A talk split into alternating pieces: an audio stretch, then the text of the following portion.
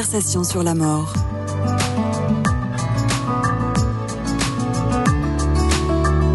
Une émission proposée par Christian de Cacré.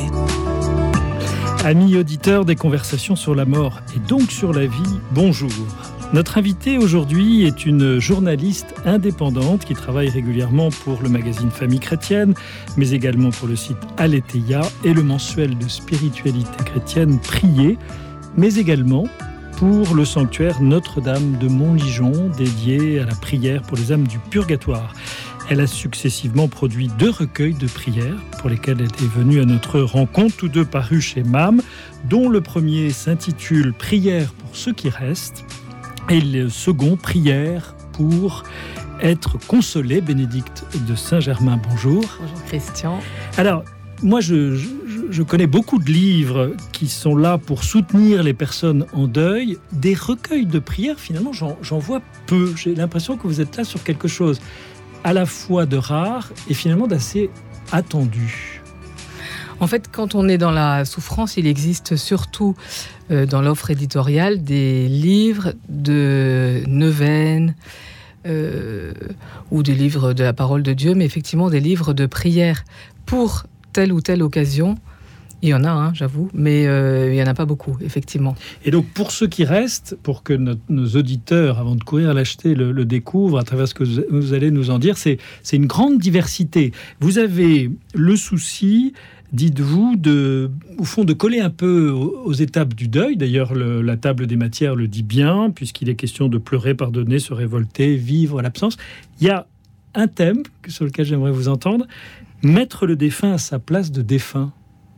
Mais oui, parce, que d'abord, on a beaucoup de mal à se rendre compte que le défunt est, est mort. Et ensuite, on a tendance euh, à essayer de l'imaginer, à le, à le garder près de nous, à l'imaginer comme s'il était près de, près de nous, alors que non, il est mort, il est mort. Et en fait, se résoudre à la mort de quelqu'un, en fait, ça peut être très long, difficile. Et, euh, et pour nous, chrétiens, c'est une grande grâce et c'est une grande euh, espérance euh, de savoir qu'en fait, ce défunt, il est vivant. Alors, il n'est pas présent comme il l'était avant, il est, bien absent physiquement, mais il est toujours là et on peut continuer à l'aimer, à lui pardonner, à, à, être en relation avec lui. Et donc, mettre ce défunt à la place de défunt, c'est à la fois une étape psychologique et c'est aussi euh, une étape de, de foi qui, qui nous oblige à poser un acte de foi. Par exemple, il y a Saint Dominique que vous citez Ne pleurez pas, je vous serai plus utile après ma mort et je vous aiderai plus, eff plus efficacement que pendant ma vie. C'est extraordinaire de dire une chose pareille. Oui. Mais là, il faut pas. Alors, parfois, on, le, on, le, on a tendance à le, à le prendre de travers et à se dire. Euh, euh, enfin, en tout cas, j'avais une amie qui était comme ça, qui avait perdu sa maman. Cette amie était célibataire et elle s'est dit puisque maman est au ciel, je vais trouver un mari. Mais c'est pas magique.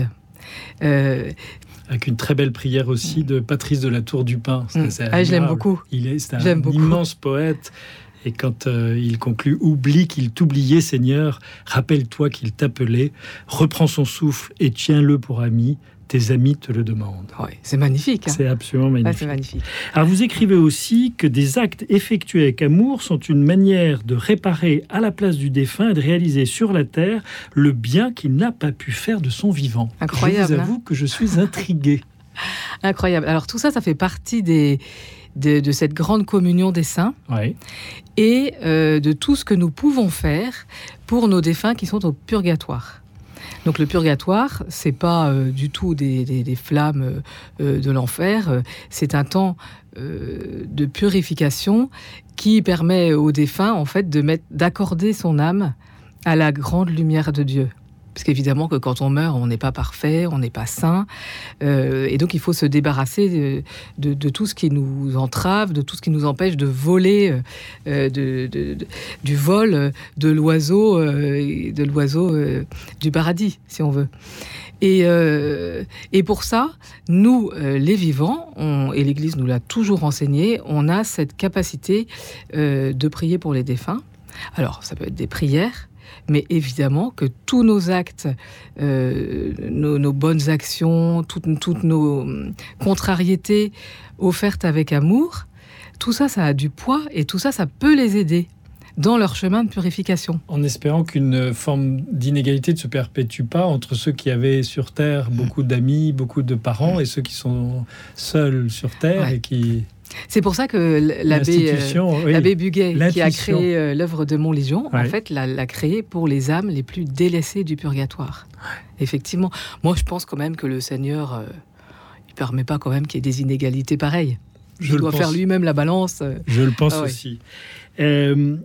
Il y a quelque chose aussi d'essentiel qui traverse d'ailleurs euh, ce recueil euh, pour ceux qui restent, c'est bien sûr l'espérance. Il y a une citation de Madeleine Delbrel que j'aimerais euh, faire pour vous faire réagir. Ce que le Seigneur nous demande, c'est de le croire Dieu, d'espérer en lui parce qu'il est aussi puissant qu'il est Dieu. Espérer même à plat ventre, j'adore cette ah expression, à, à terre et immobile, mais espérer d'une espérance vitale, indestructible. C'est magnifique magnifique. Mais effectivement, dans la souffrance, dans l'épreuve, qu'est-ce qui nous tient? C'est l'espérance. Qu'est-ce qui nous fait vivre? C'est l'espérance.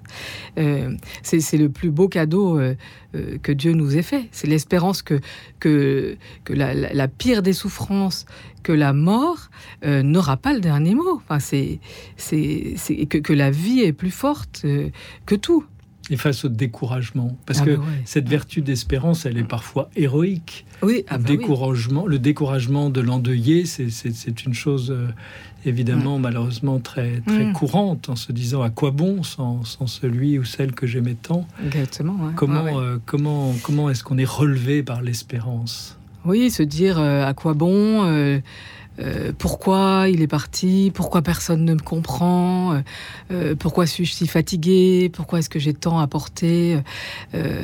et, l'espérance, alors l'espérance, c'est pas un acte de, force de notre part. L'espérance, c'est un don de Dieu. Il, faut la demander et, et il faut la demander quand la souffrance est trop dure. Il faut la demander seconde après seconde.